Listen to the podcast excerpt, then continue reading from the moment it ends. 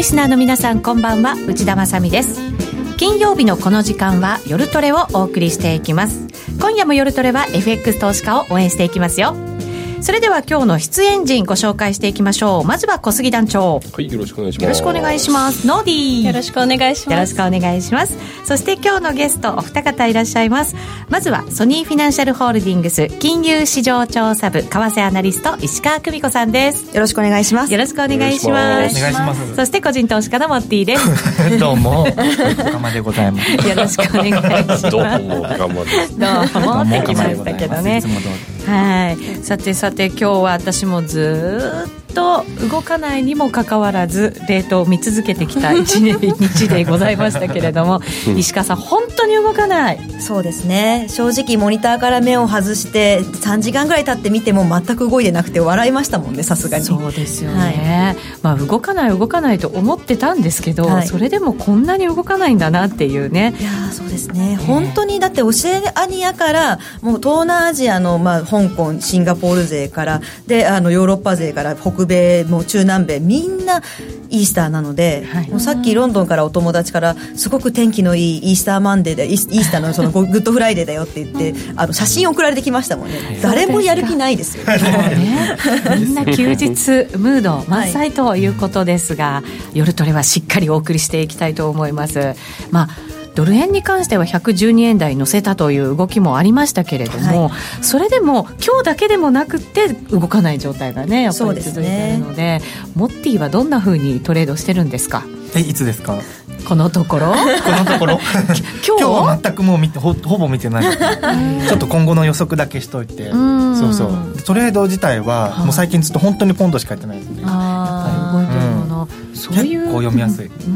んそういうトレーダーがやっぱり石川さん多そうですよね。そうですね。今足元の FX の取りあの本当個人投資家さんドル円が一番もちろん多いんですけれども、2番目がポンド円の取引なんですよね。これって今まではそんなことはなかった、えっと、私がその前職 FX の会社にいた時はいあの1番ドル円不動なんですけど2番目ユーロか5ドルかどっちかって感じですよね、ポンドがここに浮いてくるなんてっていうのは本 あ当過去なかった普及してます布教してます私が モンティが布教し私がそうてるからあのポンドこんなに。戦士をいっぱいあの 出し排出して 嘘です。でも確かになんか材料もなかなかない中で動いてるっていうのがポンドのねやっぱりはい。大きな材料と魅力になってますよね,、だからそこでないとなんかチャンスがないと思うトレーダーはね。まあ、あとはなんかその結構ねあのテクニカルが結構聞きやすいんですよ。あ短期とか。ポンドうんえ石川さんそういうのって結構あります？ありますね。今もう短期の人たちしかいないんですよ正直言って。うん酔い越しのポジションを持てるような政治の情勢じゃないじゃないですか。でそうなる酔い越しと。そうそうなんですよ。うん。そうなるともうみんなあのテクニカルあの短期の人たちみんなテクニカル使うのでテクニカルが聞きやすいんですよね、そういう相場ってうん。そうするとノーディーも出番じゃない？流れに乗っかって、うん。っ乗っかって。て思うんですけどやっぱ怖くてポンド持ってない。えロット数落とせばいいんじゃない？普及活動してますよ。すごい。なんかポンドから足を洗おうとしたら呼び止められたみたいな状態。ねえ。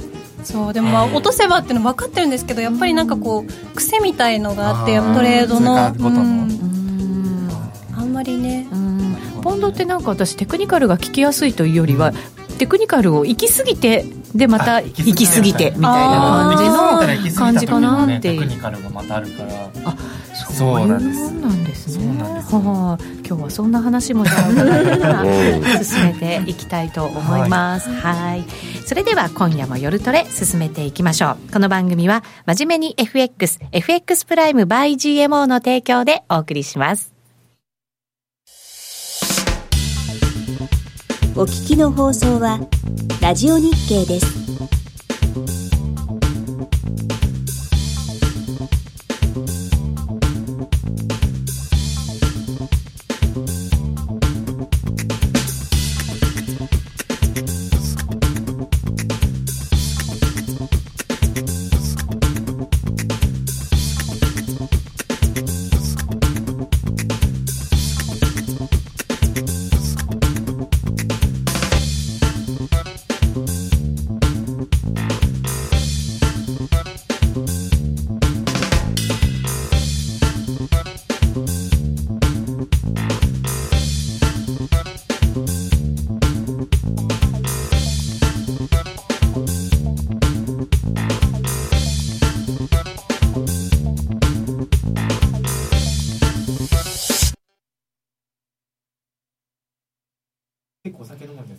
さて、今夜の夜トレは、石川久美子さんとモッティをゲストにお迎えしています。引き続きよろしくお願いいたします。今なんか隣でお酒飲むんですからね。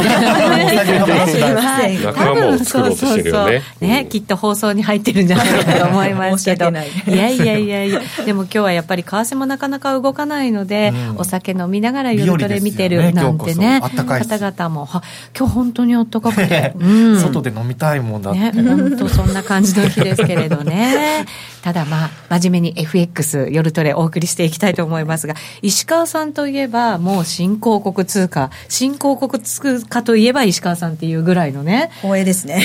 もうそういうなんか看板になってますけど、うん、新興国、やっぱり今の動きどうなんですか？今日ポンドの話ばっかりしちゃいましたけど冒頭で。そうですね、えー、今はあの全体としてはですねあのすごくアメリカの金利が低くなってきているので、うん。はい、新興国通貨的には追い風が全般的に吹いてきているところではあるんですよ。それというのは、はい、アメリカの金利が上がった時に、えっと、新興国からやっぱりああの通貨がっていうかお金がアメリカに戻るって言われて、はい、そね、それでちょっと危機みたいな感じが去年の初めがそうでしたね。前半がまさに、ただ、まあ、あのそこからアメリカも景気腰折れ懸念だっていうようなことを言われ出して、うん、FRB もとうとう折れて金あの金利を今年の年内はあの据え置くっていうふうに決めたのではい、でその中でアメリカの金利下がっちゃってでこれ自体は新興国的には、まあ、新興国だけではなくて全般的なリスクオンを醸造する土壌にはなってるんですけれども、うんはい、ただ、まあ、だからといってじゃあの滅幕なし新興国通貨買っていいのかって言われるとあのそうは言っても政治要因であれこれ気になるものが多すぎると、はい、米中通商協議えー、日米通商協議、うん、米欧通商協議って全部トランプさん絡みなんですけれども、はい、はい、もうこの辺が気になっちゃってっていうところがやっぱりドル円の動きにくいところにもあのかなり関わってきてますよね、その辺は。そね、はい、それはでもやっぱり新興国にも影響しますか？そうですね、これまでのところ、その今の現在のステータスなんですけど、うん、あのまず米中の通商協議ずっとやってたじゃないですか、はい、でこれは若干合意のめどが見えてきたんですよね、うん、でこの米中のところがずっと揉めてた去年は、もう中国の景況感がべらぼうに悪くなってしまって、はい、あのもう製造業の PMI も50を割り込むというようなことも起こって、うん、上海総合指数なんかもすごく下がったんですけれども、はい、今年はもうなんというかあのだいぶ回復が見えてきましたよね、合意が見えてきて、だんだん回復基調になってきていて、確かに経済統計もちょっと持ち直ししてますし、ね、株に関しては、なんか世界に先駆けて中国が戻ったかなっていう感じの動きもありましたよね、ね、去年はあまりにも米中の関係で、貿易戦争状態で、中国のあの製造業が冷え込んでしまったので、はい、中国って本当は構造改革やらなきゃいけなかったんですけれども、はい、これをとりあえず置いといて、景気刺激をやるぞっていうふうにやって、でその成果がやっと今年出てきたんですよ。それでわーっとあの押し上げられてる感じですよね。そうなんですね、はい、経済統計見てても中国って本当にそれ信じていいのかなっていうちょっと私たち懐疑的に寝がちなんですけどそれでもその景気対策のまあその効果は出てきているとそうですねいう感じなんですね。はい、で一方でなんですけれども今米欧の通商協議がこれから始まるところなんですよね。はいねまあ、あの米中国の景況感が去年悪化した煽りっていうのもあるんですけど今ヨーロッパの景況感が非常に悪くなっちゃったんですよ、うん、ドイツのね経済統計もまたなんか悪くなってますよね。本当に PMI が製造業の PMI が44とかって見たことないみたいな悪い水準になってしまっていて、はい、あのドイツはですねここからその米欧の通商協議が始まるわけなんですけれども、はい、ここがちょっと他の日本とアメリカなんかは結構いい感じじで今進められそうな気配が出てますけれども、うん、ヨーロッパは割と喧嘩腰なんですよね米欧が、そんな状態なんですか？そうなんですよ。っていうのもまずですね、えー、あのもう何年もやってるんですけれどもアメリカがボーイングに補助金を出したと。でそれに対抗して、はい、EU がエアバスに補助金出したんですよ、お互いにそれが気に入らないって言っていて、トランプさんが最近 EU からの輸入品110億ドル規模に関税かけてかけてしまおうっていうふうに言い出したら EU もやり返して今日、えーと、アメリカのからの輸入品200億ドル規模にもしアメリカがその関税かけたらこっちも報復関税するよっていうふうに言っていてそう危ないんですよ。でお互いに気に食わないって言ってるのは飛行機なんですけれどもあのアメリカはあの EU からのあの、えー、とヘリコプターとかチーズに関税かけてやるっていうふうに言っていてで EU はもっと広い範囲でやるとケチャップとナッツ類と自転車のペダルととかっていう感じで、細かいところまで。ちょっと別のところでやっていて。でも本当の本当で彼らが話し合いをこれからするのはやっぱ本丸自動車なんですよね。そうなんですよ。私たちそこばっかり目が行きがちだったんですけど、今そんな状況の中、はい。自動車に行くわけですよね。そうなんですよね。で、自動車はやっぱりドイツなんです。アメリカがヨーロッパから入れてる自動車の6割かな、ドイツなんですよ。はい。で、ドイツは、あの、アメリカのへの貿易依存度結構高いんですよね。へえどれぐらいなんだろう。どれぐらいかというと、ええ輸出額、あドイツの輸出額、国別で分けるとトップはドアメリカですね。相手国としては。あアメリカがトップ？はい、2番目フランス3番目中国なんですよ。でその後はもういユーロ圏の国がダーッと続くような感じなんですね。なるほど。のでまああのアメリカと喧嘩してあの中国がそのもちろん景気悪いとドイツも影響を受けますし他の国も影響を受けるんでユーロ圏全体が下がるんですけどここが良くなってもアメリカと喧嘩しちゃうとやっぱり逆風がうん。これね強い。強いですよね、でそうなってくると、まあ、新興国的に何が辛いっていうとヨーロッパとの関係が深い新興国にはまあまあ影響が出てくるっていうところなんですよね。そっか中国がいいいいから良くなってくるとこばっかじゃないんですね。そうなんですよ。ヨーロッパからいっぱいあの影響を受けているような国もたくさんあるんですよね。ちなみに中国だと、はい。ほら5ドルだとか影響を受けやすいじゃないですか、はい。だからきっとオーストラリアとか、そうですね。ニュージーランドとかもやっぱその辺に入ってくるんそうでかですすね。ね、はい。ヨーロッパだとトルコとか？そうですね。トルコ、ロシア、あと南アもあ結構、南アはやっぱりもなんですともともとヨーロッパからのあの植民地だったので、そうだはい、ヨーロッパのお金はいっぱい入ってるんですよ、もともとなんですけど、で、南アの、えー、と貿易相手の第 2, 2位はやっぱりドイツだったりするんですよね。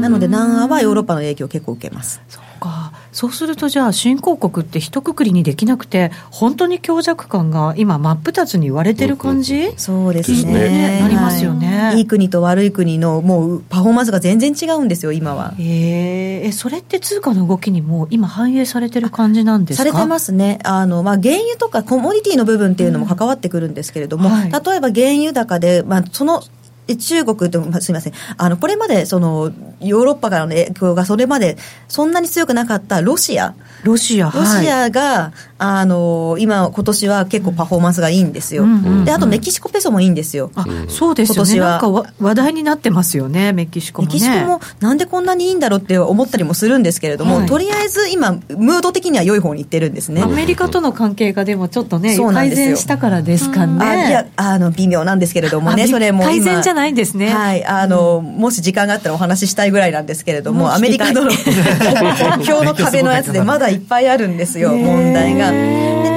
メキシコとロシアは結構パフォーマンスがいいんですけど、はい。一方でアルゼンチンペソとかトルコリラとかはめちゃくちゃ悪いですね。そうなんですね。トルコリラが特にまずいですね。そうなんです。なんかねトルコはなんだかいろいろいろいろ話題はありますよね。もう枚挙にいとまがないですね正直言って。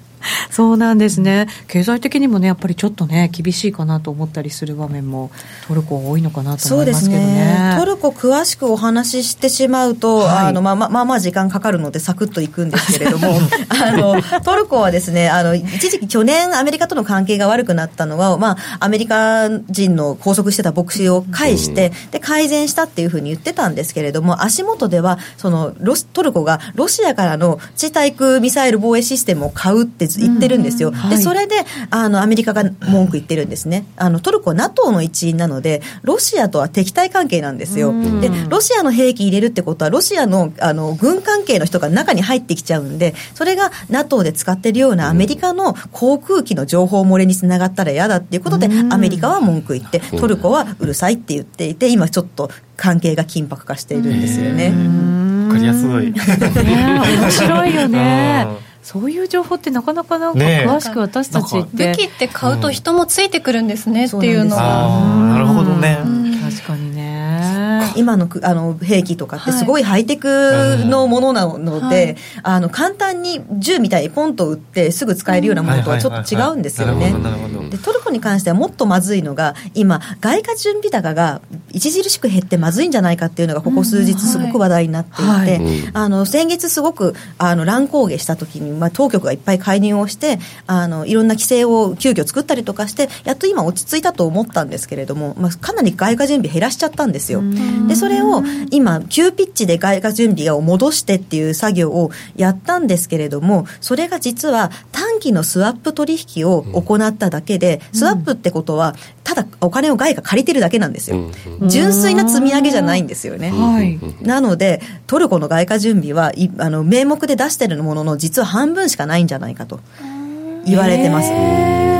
借りてるだけってことを返さなきゃいけない、はいっていうことですよね、はいいずれね。しかも短期のスワップなんで、あの割と期間が短いっていう。あもうじゃあ、なんか、ハリボテみたいな感じそうかだってなんですよそれ持ってるだけで外貨準備高ありますっていうふうに言えるんですね、そうですよね、一回、不一思議な感旦は言いますけど。じがねね。うんもともともトルコはあの準外貨準備が非常にちっちゃくって、あのや IMF が出している適正外貨準備高の、えっと、7割ぐらいしか詰めてないっていうふうに言われてたんですよ、まあ、これが今回、急激に減らして、実はもっと名目上あの、少ないんじゃないかっていうふうに言われてて、結構トルコまずいんじゃないかっていう中で、今月、じりじりじりじり下がってますね、トルコリラ。やっぱりちょっと不安感がねね。あるわけですよね。そうですね。もって狙いたくなった？トルコリラもしかして。円前ちょっとね面白そうと思って、ん。あの触ろうと思ってたんだけど、でもみんななんか結構やられてたからあやめとこうと思って。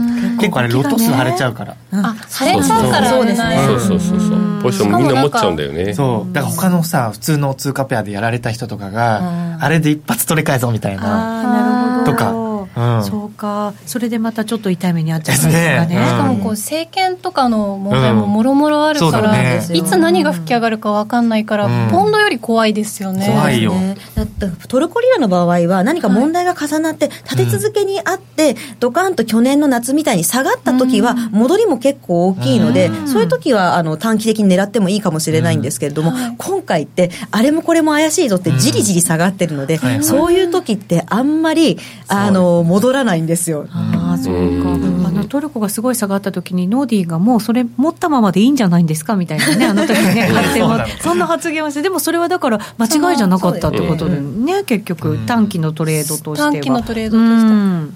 あと枚数貼ったら問題なんでしょうけど貼らなければ変な話そんなに証拠金というかの分値段の分というか1万通貨ぐらいならなんとかなるみたいな意味では持っててもよかったけどいっぱい持つってなったら話は別だった。そうだね。気が気じゃないよね、みんなイギリスでやられるよね。ね確かにね、一発で持っていかれるからね。なんですよね。ノーディーが張ったら張ったっていうなんかね ちょっとおたを感じましたけど。さすが。やっぱトレーダーは違うね。ねやっぱりそういうねのねそうそうそうそがでございます。んな感じですけど、はい、はい。まあトルコに話が飛んじゃいましたけれど、まあそのヨーロッパの影響を受ける通貨、そして中国の影響を受ける通貨はいというふうに強弱感がはっきり分かれてしまうっていうことそうで、ただこれ5ドルとかっていうのもなかなか今買いにくい環境ではあるのかなと思ったりもするんですよね。そうなんですよね。5ドル円すごい今汚いですね。汚い動きが動きが。ちゃ単純にチャートが。チャートが汚いよね。なるほど。確かにそう。時確かに。間時間足チャートとか見るとす結構汚いから、やっぱりやりにくいっていううん。こと、手出さな出したくない形。うーんこれも要素がいろいろ入り混じっちゃってるんで、テクニカル聞きづらい状態だと思うんですよ。中国の景況感の改善は5ドルには単純に追い風なんですけど、今、オーストラリアって利下げ期待が非常に強くなっちゃってるんですね。今、マーケット、そうなんですよ。ね、あの中銀の人がそういうはっきり言うじゃないですか、はい。そういう発言をね、ここ数年かけて、ですね。だから方向性が、だからまあ分かりやすいっちゃ分かりやすいんですけど、あまあ、オーストラリアに関しては、まだその、はっきりとは言ってないんですよ。ニュージーなんかは次の一手は利下げだって言っちゃってるんですけど、オージーの場合は、どあの、上もありで下もありっていうスタンスなんですよ、今は。で、マーケットの方がもう結構前のめりですね。なので今マーケットの織り込みって7月利上げが4割織り込んでいて、8月になるともう5割超えてるんですよ、織り込み度合いが。5ドルですよね。5ドルの、RBA の利上げ。利はい利上げ。利下利下利下げ。利下げ利下げ利利下げをもう織り込んでそうなんできている。はい。へで、ーなんで、もうこういう状態なんで、マーケットがその利下げを利下げの期待をたあの保証してくれるような弱い経済指標にやたら反応するんですね。強い経済指標には、あ、ふーんみたいな感じでスルーしちゃうんですけど、弱いのに、やっぱり利下げだよねっていう感じで、どんどんどんどん売りで入っていくっていうような感じでじ。利下げ期待ですよねそうなんですよ完全にね、はい。これで、その、いわゆる5ドルのチャート汚いっていう状態は、これ全部そのせいなるほど。ね。だけれども中国の景況感がちょっと良くなるぞってなると、やっぱりちょっと買われたりしてそうなんですよ。れでまた叩かれたりとはいかしながらの嫌な感じのそうなんですよ。汚いチャートに なんかなってると。ビットコインチャートみたいになってる。やりづらいですよね。わかる人も多分わかるかもだけど。そうです昨ね。日とか一昨日とかってそういう感じでしたよね。そうですね。上がってあそうそう。違うストーンストンみたいな。て上みたいな。えっと、雇用統計が良くて上がったんですよ。その雇用統計の前にみんな悪い結果来ないかなって期待して下げて、雇用統計がすごく良くて、バンと上がって、でも一緒に発表された NAB 系企業景況感の1、3月期のやつが、あの、悪かったんで、スーって降りていって、なかったことになりましたね。なるほど。でまた中国で買われていうん。そうなんですよね。だから本当トレーダーとしては短超短期超短期。ぐらいだったらね、あれかもしれないですけど、ちょっと持ってるとねしかもでもこれ利下げに動いたらオーストラリアって歴史的な低金利にそうですね。なりますよね。ただまあ、利下げするのかって私ちょっとまだ懐疑的なんですよ。あそれはどういう意味で？っていうのも、ええ。その、あの、今、低インフレで、あの、家計も弱いと。で、経済成長の伸びも弱いと。で、住宅市場も弱いっていうので、みんなマーケットはどんどん、あの、利下げ方向に行ってるんですけど、じゃあ、あの、利下げするほど景気悪いのっていうと、そうでもなくて、雇用は強かったりするわけなんですよね。まあそうですね。はい、で株もまあまあいい感じでマーケットもいいですし中国も良くなっててここから良くなりそうなのになんで急いで利下げするんですか論っていうのもあるんですよそのなんかやっぱりちょっと違和感はありますよね、そうなんですよね。でマーケットがちょっと前のめりになりすぎてると、するならば、あの、どこかのタイミングで修正せざるを得なくなってくるところもあると思っていて。ということは、はい利下げをもう織り込んでいるわけだから、はい戻す局面があるかもしれない。はい。あの、一昨年なんですけれども、他の中央銀行が利上げを開始したから、オーストラリアも利上げするだろうっていう機運でが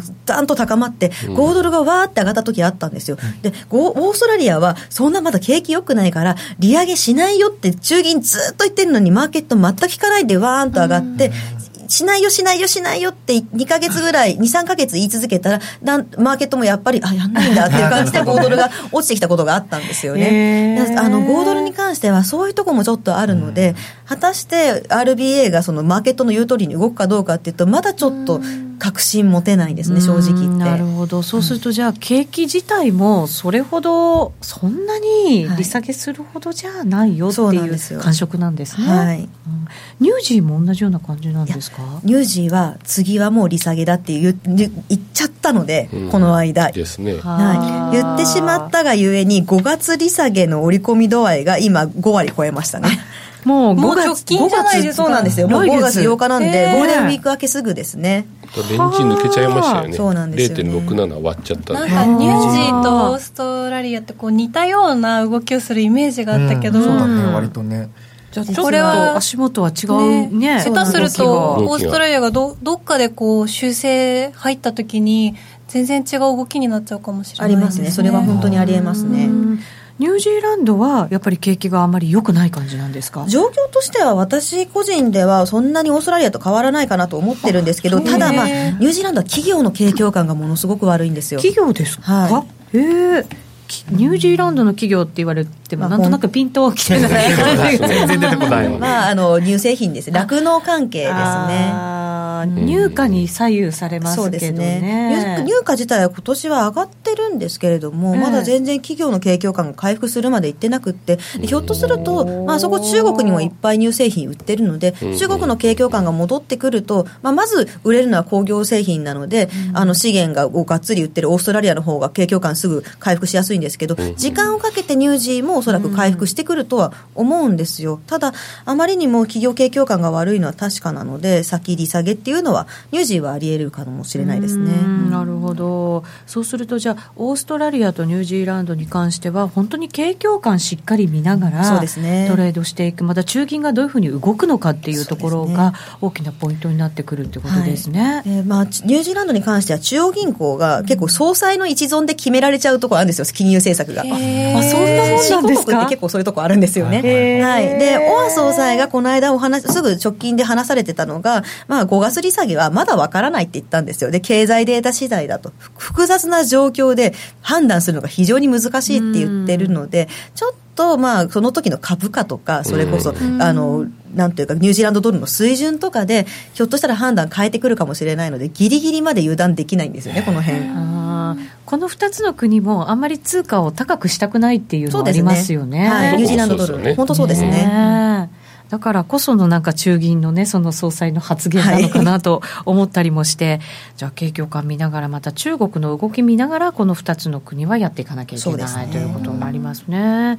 そしてじゃあ、ヨーロッパの方に近いってなると、さっきお話ししたトルトだったり、はい。あと南アもそうなわけですよね。そうですね。南アの状況って今どういう状況なんですか？南アはですね、ええ。あの、ここ半年ぐらいでやっぱり急激に弱さが浮き彫りになってきたなって感じがあるんですよ。それは景況感として、国として、国として、まあ、ええ。景況感もそうなんですけど、去年にラマポーザ新大統領が誕生して、はい。南アこれで今までの妻大統領の汚職まみれで、全然ポピュリズムのひどい大統領から、あの、新しい大統領になってきっと良くなるぞって、わーっていう盛り上がりがあったんですけれども、はい。まあそんなに簡単に政治って改善できないですよね。汚職も、まあ、ズマ派の人たちが半分残ってるような状態なので、なかなかなくならないと。で、景況感もそんな大統領変わったぐらいで良くならないんですよね。まあまあ、あの、南アの状況なんですけど、まず、あの外貨準備も不十分な水準っていうのはトルコと同じで、南アの方が外貨準備の方結構足りなくって、あそうなんですか。あの問題トルコより？そうなんですよ。はい。で、南アに関してはトルコと違ってインフレ率は結構落ち着いてるんで、そこははい。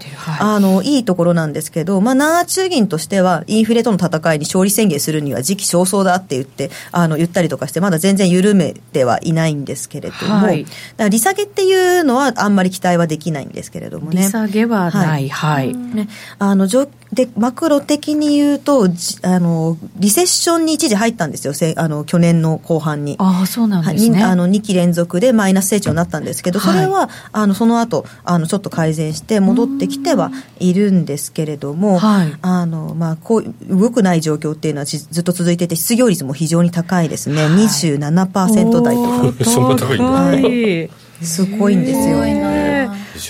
ね。27もとも。となんかそういうこう企業がそのストをやったりとか、そういうなんかやっぱりちょっとこううね不満がたまりやすいそうなんですよね国じゃないですか。インフレが高いので、給料を上げろっていうストが、まあ、長くなりやすいんですよね。で、あの、ANC っていうその与党の、あの、支持母体というのが、それがやっぱり労組なんですよ。なので、どうしても労組の言うこと聞かざるを得なかったりもするので大変で。労組ね、はい。労、働労働組合。労働組合はい。労働組合労働組合、労組。あ何か、なんか分かんなかったか、今なんかすごいおじいちゃんの何か古い老老人の そうみたいな人かなと思って。最やっぱ古い人がいると話聞かないといけない。確かに。日本だとあんまり聞かなくなりましたもんね。まあまあ面白いの反応が同じだった。まあまあ面白いね面白かった。労働組合。労働組合。そうか、そうか。ないもんね聞かないもんねね、確かにそうかもしれない。我々ちょっと古い人間なんですか。僕も初めて聞きましたあそうですえ で、その労組がうん強い？あ強いんですよ。ずっとその、まあ、歴代の政治家を生んでるような母体なのでもう政治にすごい近いんですよね。であの労組が大きいのがあの南アの主力産業である工業とかあの例えばプラチナ掘ったりとか、はい。ダイヤモンド掘ったりとか金そうか、金掘ったりとか。じゃあ、ストが一回長引いちゃうとすごいことになっちゃなんですよ、うんですね。もう結構何ヶ月とかやったりしてて、えー。その間操業ストップとか。経済止まっちゃいますよね。そうなんですよ、で本当に、なんか日本だとね、ここちょっと最近港が2日間ストだっただけで、てんやわんやって感じだった本当に。し、やっぱあんまり聞かないから、そんな何ヶ月もよくやりますねって私もなんか思っちゃうんですけれども、でも本当に彼らもあの真剣にやってて生活できなはいくなっちゃうし、そうなんですよ。インフレ率が高いから給料は一緒に合わ合わせてあげないとうん。実質賃金どんどん減ってしまってはい。買えなくなっちゃうんで物が。なのでまああと電力会社とかそういう公益企業とかでのストも結構強かったりとかして南アは公益企業でも？そうなんですよ。でもね、あの、南アはその電力問題がもうずっと問題としてあるんですね。あの、ズマ大統領の時代に、あの、彼はポピュリストなので、あの、国民からノーって言われると電力料金上げられないんですよね。で、でも上げないといけなかったのに上げなかったんで、どんどん財務状態が悪くなって、あの、施設が古くなってしまって、もう投資できない、修理できない状態でずっと来ちゃってるんで、今もう老朽化でめちゃくちゃ壊れてるんですよ。南アの発電所が。じゃあちゃんとした電力が国にこう供給できないようなこともあるってことですか？なので、もうしょっちゅう計画停電やっていて、それこそその主力の工業にも電力が供給できないから、90%の電力で操業するしかないとか、80%だとかっていうのをしょっちゅうやってて、この辺も南アの経済成長には非常に重しになっていて、これが今年ちょっとひどい目になってて、あの、つい先日、で、火力発電所の不具合、プラス、えっと、燃料不足、燃料不足。プラス、お隣のモザンビークがサイクロンの影響で、あそこは水力発電をいっぱいやってて、あの、南ア電気足りないんで、モザンビークから電気買うんですけど、南アは、あの、そこのが、サイクロンの影響で水力発電できなくなって、えっ、と、もう全然電気足りないってことで、三十区もう本当、あの、いうんもう1ヶ月のほとんどが計画停電状態だったんですよ、南ア。でこれでだいぶ GDP 今年あの下に修正されなきゃいけないんじゃないかっていうふうに言われてるんですこれよね。私はリセッション入りって考えられたりあよっぽもしますどなことになると、まあ、これ以上いろいろ重なってくると、またっていうのは十分あり得る状況ではありますよね。買えないなね、ヨーロッパのその、ね、経済の影響すごく受けるわけじゃないですか、はい。でヨーロッパのその景気停滞が長引いてしまうと、はい。それもやっぱりねそうなんですよ。上に乗ってきますよねどしんとね。そうですね。今、中国からの投資がいっぱい南アは入ってるので、あそうまあ、その分、中国が良くなってくると、多少緩和はされるんですけれども、うん。まあ、それでもやっぱりヨーロッパがあのまずいってなると結構効きますね。で、あと、まあ、原油が今高いじゃないですか。で、あの、南アは原油は輸入国なんですよ。火力あそうなんですね。意外な。意外。ですよねあそこはいっぱい石石炭で発電してるんですけど、そうは言ってもやっぱり原油いるので、原油が高くなるとかなりあの経常赤字膨らます要因になっちゃうので、これもマイナスなんですよね。きついですね。きついね。なんかコメントにプラチナが上昇してきましたねみたいなコメントいただいてるんですけどこれも結構関係あったりプラチナが上昇すると、多少はあの経済にとってはプラスにはなりますけれどもね、ちょっとでもこのプラチナもずっと低迷してたところなので、果たしてじゃあ、南ア経済を押し上げるほどまで上がるかっていうと、現在、今の需給の状態だとちょっと微妙かもしれないですよね。なんかテキリストのせいでそこの値段が上がってきたりとかしたのかと思ったんですけどちょっとわけじゃないんですね。はい。そうなんですよね。上がってきたとはいえ低水準。そうなんですよ。もう全然歴史的低水準ですね。で、ただまあ、あの、南アは5月8日に総選挙があるんですよ。5月8日、はい。5月8日。まあまあもうすぐですね。本当にゴールデンウィーク明けなんですけど。ぐ、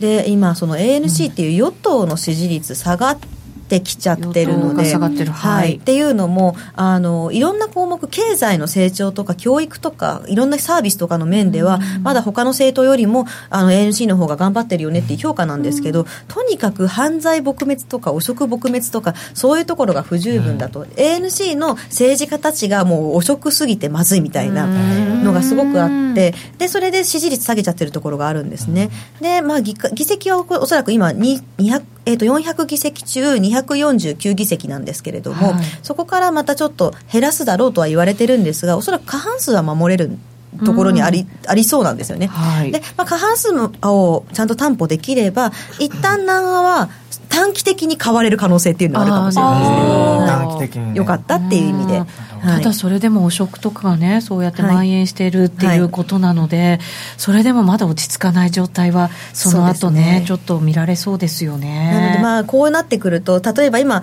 あの中国の景況感が良くて世界的に腰、まあ、景気もちょっと戻るかもって期待もあるけれども、ヨーロッパも下がるしっていうふうになったって、例えばじゃあまたあの全体がリスクオフに傾いた時なんかは新興国通貨ってやっぱり全体的に売られがちなんですよね。でその時に売られ特に売られる通貨として、まあ、トルコとかと一緒にナーランドも選ばれてしまう可能性があるんでこれはちょっと要注意かなとは思います。危ない要因があるところから売られていくんですよそうなんですよねね逃げないとねやばいもんね。逃げられないかもしれないからね。結構でも聞いてるとどこも大変じゃんっていう。ねそうなんですよね。あんまりいいところっていうのうんがないと言ったらないい感じで、まあ、ロシアはまあ今はいいですよね。と、まあ、今、ヨーロッパの景況感が悪くなってくると、じわじわよちょっとまずいかもしれないんですけど、まだ原油のとこが大丈夫という意味では、メキシコがまだ大丈夫かなってとこなんですけど。うん原油もね、はい。これ石川さん商品にもすごい詳しくていらっしゃるのでついでに原油も聞いておきたいなと思うんですけど原油難しいですよね。そうですね、まあ、ずっと上がるっていうのはないと思うんです、そのセールのもん、あのセールも増産されてしまうので、そうなってくると、あのまあ、70ドルとかっていうふうなのが見えてくると、やっぱりちょっとそろそろ、トランプさんも原油高嫌がるので、上げたくないですもんね。そうなんですよね、でまあ、でロシアもここ、ちょっとこのところ増産って話も出てきてるのそうで。なんですよね、はい。オペックとね、なそんかねね。どうなるか分かんないですもんね、そうなんですよね、あの辺も、だからた上がってくるとそういうふうな話が出てくるんで、ここのところ、やっぱり65ドルのところでピタって蓋されちゃってるような状態なんで、ここからどんどん原油が上がっていくっていう感じではないので、ただまあ、高い水準を保てている間は、産油国にとってはプラスの風は吹き続けるので、まあ、例えばロシアとかメキシコとか、まあ、ブラジルは他の要因でちょっとっていうのもあるんですけれども、あとは、えっとまあ、先進国ですけど、カナダドルとか、はい。そういうところには追い風が吹きやすい状態にはなるかなってはなるほど。なるほど、原油の値段見ながらですよね、ロシアなんかは65ドルぐらいあれば、まあまあいい感じなんですかね。かなり、、はい、経済的に経済的にはプラスですね。サウジとかはちょっと、もうちょっと欲しいっていうぐらいだそうってですね。よく聞きますけど、サウジも、サウジも、あの、採掘コストめちゃくちゃ安いんで、全然大丈夫なんですけど、ただ単純にあそこは、あの、もう国が弱体化してしまってるので、うんあの、本当は緩和したいぐらいなんですけれども、金融緩和したいぐらいですけれど、あそこはドルとペッグしちゃってるので、アメリカが引き締め的になってる時は、一緒に本当は引き締めなきゃいけないんですよ。でも、ちょっと今、できないので大変なんですよね。わかりやすい 今日はなんか駆け足でいろんな国のね状況をちょっと教えていただきました、相対的な力関係がなんとなく見えましたね、うん、本当そうですね、だからこの国はそれでもまだ買っていいんじゃないのとか、うん。この国はちょっとまだまだ買えないなっていうね、違いが皆さんにもよくお分かりいただけたんじゃないかなと思います。はい、それを受けてモッティは今後どのようなねねそうトレードするのかはこんなに分かりやすくそうなロジカルに説明していただいて私の説明が来るの今度はい CM 中に考えていただければ CM はい、中に考える思います。はい。一旦 CM 入れさせていただきましょはい。う。約定力で選ぶなら FX プライム by GMO。レートが大きく滑って負けてしまった。システムダウンで決済できず損失が出た。などのご経験がある方は、ぜひ FX プライム by GMO のご利用を検討してください。FX プライム by GMO では、数多くの勝ち組トレーダーが認める約定力と強靭な FX サーバで安心してお取引いただけます。現在、FX プライム by GMO のホームページでは、勝ち組トレーダーのインタビュー記事を公開中。勝ち組たちが取引勝ち組たちの取引手法を学びたいという方は、ぜひ真面目に FX で検索を。株式会社 FX プライムバイ GMO は関東財務局長金賞第259号の金融商品取引業者です。当社で取り扱う商品は価格の変動などにより投資額以上の損失が発生することがあります。取引開始にあたっては契約締結前交付書面を熟読ご理解いただいた上でご自身の判断にてお願いいたします。詳しくは契約締結前交付書面などをお読みください。お聞きの放送はラジオ日経です。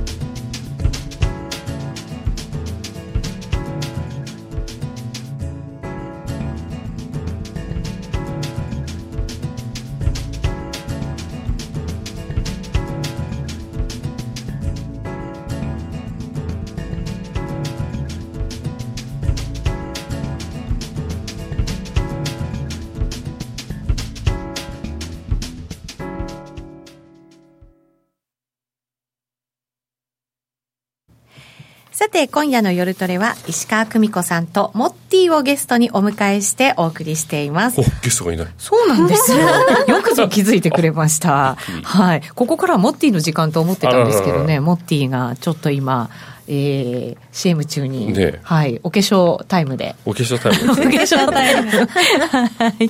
はい。なので、ちょっとトレードの話もしていこうかなと思います。ノーディーどうですか？石川さんの話聞いてもらって、いろんな通貨の話聞けましたけど、今日は。聞けましたけど聞けましたけど。聞けましたなんかでもこう足元はやっぱりどの通貨もあんまり動いてなくて、ちょっと短期のトレードどうどうしようかなって悩むことも多かったんですけど、長い目で見た時のこうよあのなんて言うんでしょう、それぞれの通貨の強みみたいなのがすごい分かりやすくてよかったです、ねはい。もともとだからトレンドをする時も長いトレンドをやっぱり基本にしながら足元にこう落としていくわけだけれども、それに関するのってやっぱり政治の影響がやっぱりものすごい通貨は強いですよね。そうですね、あの正直言ってそのリーマンショックの前の時みたいに、マーケなんていうか金融市場全体がすごくあのいい感じでリスクオンリスクオンっていうふうになってる時っていうのは割とのべつ幕なし何でも買われてしまって、特に金利が高いものなんかは政治の状況とかほとんど無視して買われちゃうんですけれども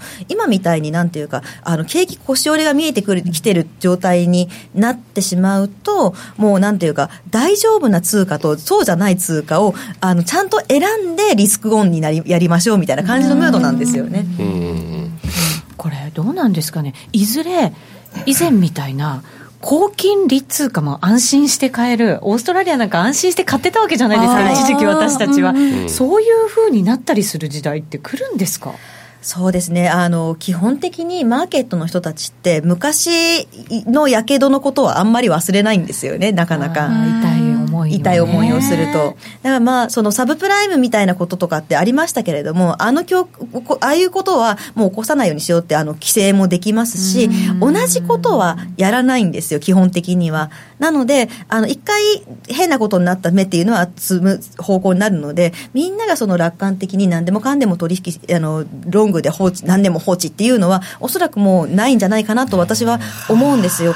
ただ、まあ、あの、なんていうか難しいですね。ただ、あの、また20年ぐらい経ってくると、ちょっとその喉元すぎて、完全にね全然変わってきますしねそうなんですよね。そうなってくるとまた様子が変わってくるかもしれないんで、あの、今は多分ちょっと10年だとちょっと早い感じはしますよね。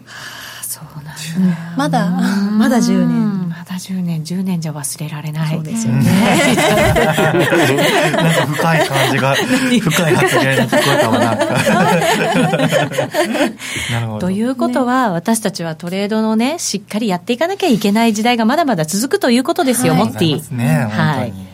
ということでということで。いろいろまたモッティにも教えてもらわないといや、もう何も教えることはないです、私も。ええ 一応ね、資料は作ってきはい、ました。そうなんですよ。なんかチャートの動きみたいなやつ、折れ線グラフ珍しく持って、そう、今日なんかあの持ってきたんで iPad をすけど。最近買って、うん iPad 楽しいっていう感じで、ずーっともうチャートの画像書いたりとか。手書き？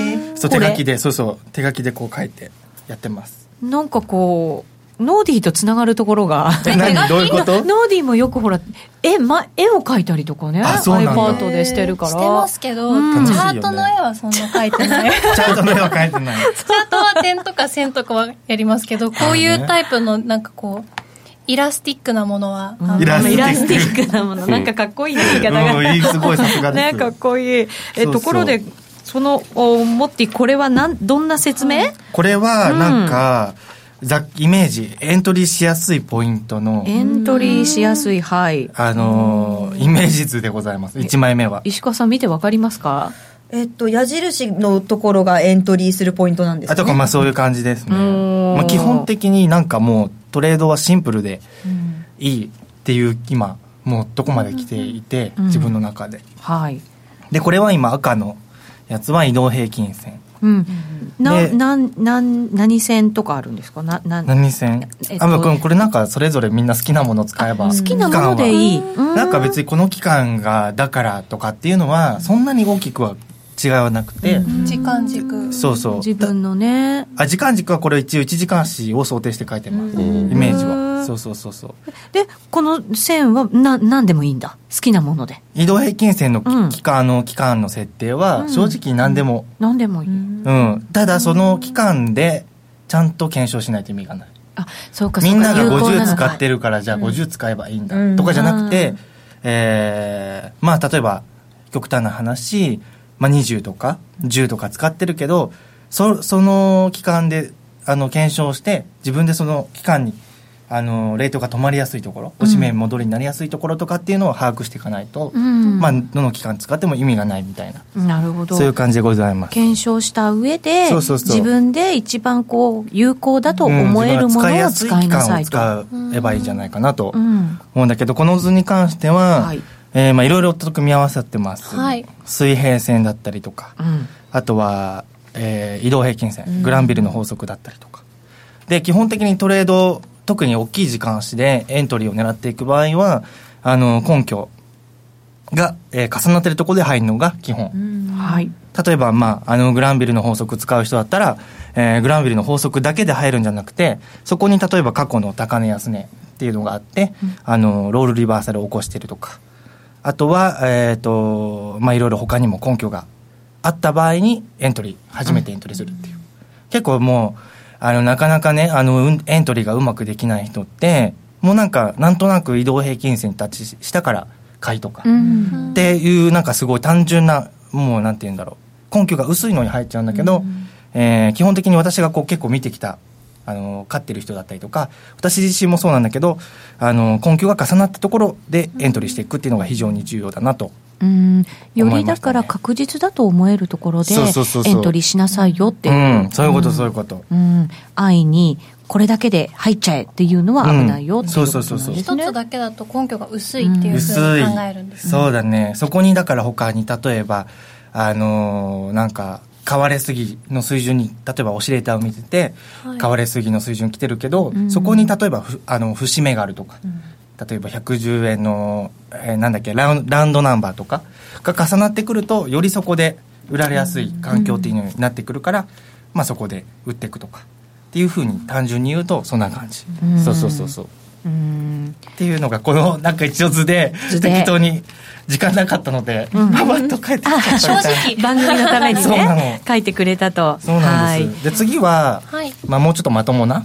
おまともな図を 持ってまいりましたが。あコメントにもなんとなくエントリーは大事故のもとってくそれましでもなんとなくエントリーの悪いすごい悪いとこって、ん。たまにうまくいっちゃうんですよ。あそう。相場だから適当にどっちかにエントリーしてもうまくいく時はいくじゃないですか、うん。確率的に。そうするとちょっと勘違いしちゃった勘違いりとかねしちゃう、あなんかうまいんだみたいな。なんかこれうまくいくんだみたいなやっちゃうんだけどでも長期的にそのよく根拠のないトレードやっていくと期待値が分かんないから。結局損切りもできないしそうそうどこまで伸ばしていいかも分かんないから無駄に伸ばしちゃうとか。っていうやりがち短期トレードの場合は。ね。そうそうそうもう一つコメントで根拠が重なるところはサポレジにもなりやすいから終値をしっかり見るようにしてるっていう。あさすが、ねやっ結ぱりね。構ね終値で見てる人も多い、うん。うん終値で見るってやっぱり重要。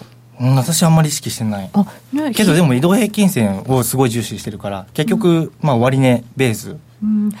あの、うん。いろいろ根拠が重なるところっていう話もあったけれども、うん。優先順位はある。優先順位は移動平均線が1番とか。自分の中では移動平均線がまず一番。一番、うん。うんそこはか確実に守るっていう。守るそうそう、んただその例えばトレンドが出てる時にこのトレンドなんで出てるんだろうっていう根拠を探す、うん。例えば今1分足から5分足は下降トレンドになってるけど、この今下降トレンドって上位時間足ので見ていくとどのポイントなんだろうとか、そうそうそうそう。今下降トレンド短期時間足下降下降トレンドだけど上位時間足で見見ていくともうそろそろ下降の安値のポイントだったりとか、っていうふうになってくるとあちょっと売れないな、そこでもうエントリーしないようにうん。したりとかっていうふうになっていくので、まあ、だから移動平均線も重要だけど上位時間足も重要、うん。単純に言うと。そうそうそう、ん。なるほどなるほど。そうポンドも特にそうだね、うん。高値安値はすごい結構ね意識されやすいから、うん。節目とかも。そうなんですね。なるほど。そうなんですよ、うん、終値って通貨の場合時間足ごとに全部あるんだよね。って確かにまあそれはそう終値って通貨の場合。そうそうそう確かに。あるよ。だから自分の基軸の時間あうん。の主軸の時間足を決めないとそうね。ダメかなと。おかしくなっちゃいますよね。そう。ごちゃごちゃになっちゃう。本当ん。落とそうと思えば本当短いところまで落としていけるから。だから結局ほらよくあるのが日足は下降トレンドだけど、1時間足は上昇トレンド、で5分足は下降トレンド、でごっちゃごちゃになってるからどうしようってなるんだけどもうそこはいろいろなとこ見るよりも1個1時間足のトレンドに乗っていこうって決めたらそれをひたすら見ていく。はい。で一応まあ前後は見るけど軸はもうそこっていう感じでやればいいんじゃないかなと思う、終値ベースでトレードの練習したらオーバーシュート怖くなくなったよっていうコメントもありました。じゃあもう天才です。ね終値ベースかそうそうそうオーバーシュートね。ね。そうそうそうそうそう。ポンさっきの話ねあのポンドとかあってこう、まあ、ユーロもそうなんだけど、うん。ヒゲが結構長くなったり。そうなんですドル円とかだとそうじゃないですもんね。そうドル円はあ、うん少ないんだけど、はい。ポンドとユーロって多いじゃないですか、ん。だからちょっとしたところにストップ置いとくと、刈られて戻ってくるみたいな。ヒゲで刈られるね。よく言いますよね。だからあのストップの引き方が難しい通貨、確かにね損切りのポイントを決めるのはね結構ポンドは特にちょっと難しいかも。えどうやって決めてるの、うん。ね。私はもう引き付け引き付けだから結構。だからね損切りかかるときはもう潔くかかるんだけど、なるべくかからないぐらい引き付けたポイントで入るようにしてる。より慎重にっていそうそうそうそうそれ来なかったらどうするの？来なかったら何もしない。ポイント、もう来なかったらやらないあそそこのあれだよね。心の折り合いのつけ方だよね、これの。もうこれぐらいでいっちゃえそうそうそうそうって言っちゃうのか、うん多分ね自分のルールに自信があるからできるんだと思う、なるほど。か単純にっこいいですね。やめてやめてそういうのやめて。いや一生ついていこうかなと思いました今。首を感じちゃったけどごめん。だからそれぐらいやっぱ過去チャートを見てきた自負はあるから。なるほどな。そうそうそうそう。単純に。結構みんなねあのねあんまり勝てない人っていうのは私的な考えだけどやっぱりその右側ばっかりあの注視してる。右側ばっかりこれから起こること。そう。未来のチャートのこう見えない部分がどうなるかどうかばっかりちゅ、あの考えたりとか、うん。あとポジション持ったらローソク足の陰線陽線の動きばっかり見ちゃったりとか、損益の増減ばっかりすごい見ちゃうんだけど、うん。うんうんでも重要なのってそこじゃなくて、えー、と傾向だったりとかあと今入ってるポイントに対して過去のあのチャートを見ていった時に高値の付近に来てるのかとか、うん。そういうところを見ていかないとダメかなというところで。でもただそれがその高値安値が効くとか節目が意識されるっていうのがあのーなんとなくつかめてくるのってやっぱり過去チャートで傾向を見ていかないと自信持てないから、うん。そうそうそうそう。なんとなくだと分かんないよねっていう話、キャーイケメン。うんやめてください。イケメンとか言われたくない。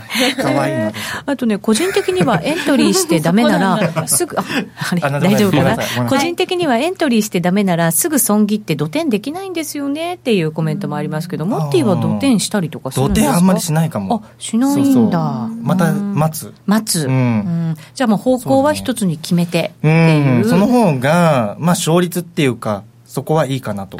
そうそう。多分上位足がこうだから、上向いてるから下向いてるからって言って、そうそうそう。今日は買いしかやらない売りしかやらないって多分決めてから入るからあんまやられないんでしょうね、うん。そうだモッねティはなんかこう土点とかもそうだけどいろいろ欲張りすぎて失敗した経験があるって最初の時に言ってたからなんかそこを徹底的に排除してる感じがして、シンプルにシンプルにね。だからほら何でもなんか私がさこう偉そうに語るのはすごい嫌なんだけどあのまだそんなにね大して生きてないからさ あれなんだけど宣戦布告ですよこれ。違うの。違うの。ちらっとなんかこっちみたいこっちじゃなくあて。こっちじゃない違うのよ 嘘。嘘。嘘じゃあなんかさ今ってその YouTube とかもそうだけど、負けてる人の情報がすごいたくさんあるじゃないですか、ネット上に、うん。まずみんな結構勝ち勝つための情報を探すんだけど、まず負けるその原因を絶対潰した方がよくて。そうそうそうでもなんかネット上って飼ってる人の情報が溢れてる感じがする、うんえそう？飼ってる人たちがなんか発信してる感いやじがして、もう YouTube とか見たらもうみんな阿鼻共感してるよ。なんかそうなんだ。SNS とか YouTube とかもだけどいろんな媒体によっている人の質が全然違う気がしますインスタグラム見たらみんなみんな飼ってるしね、とかそうだよね。やっぱり発信していきたいものが違うそうなので。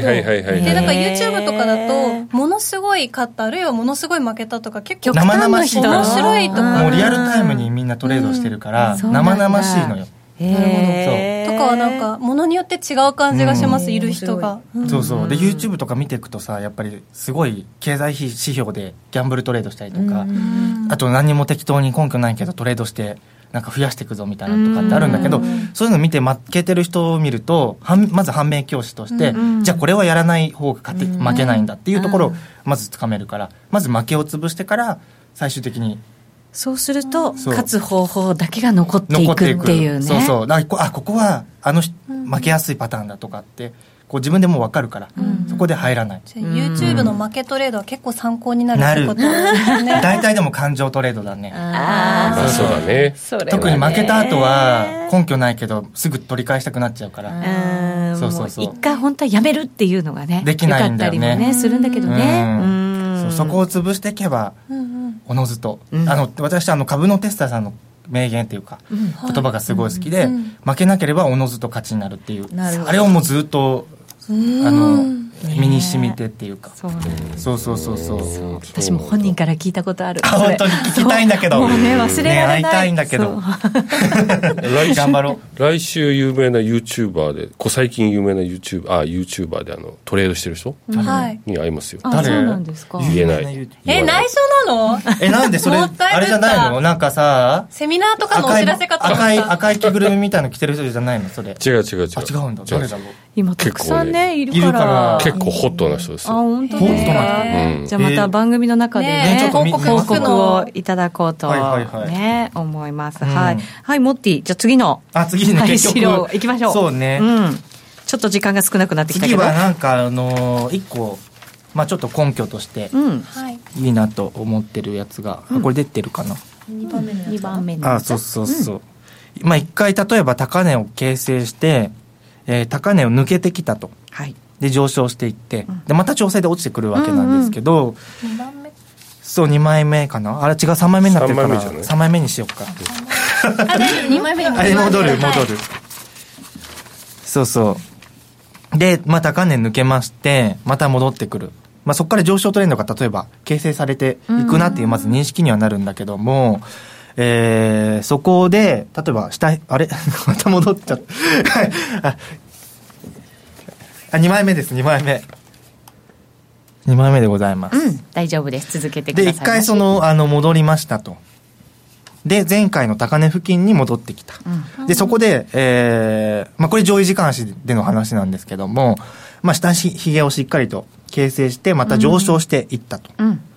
で次また戻ってくる来た時に、えー仮にこれあんそんなに頻繁には出てこないんですけど、えーまた戻ってきて今度、えー騙しのブレイクっていうのがあって、えー前回のその高値あれじゃない安値。のポイントまで来た時に、えーそこでちょっと抜けてきたと。うん。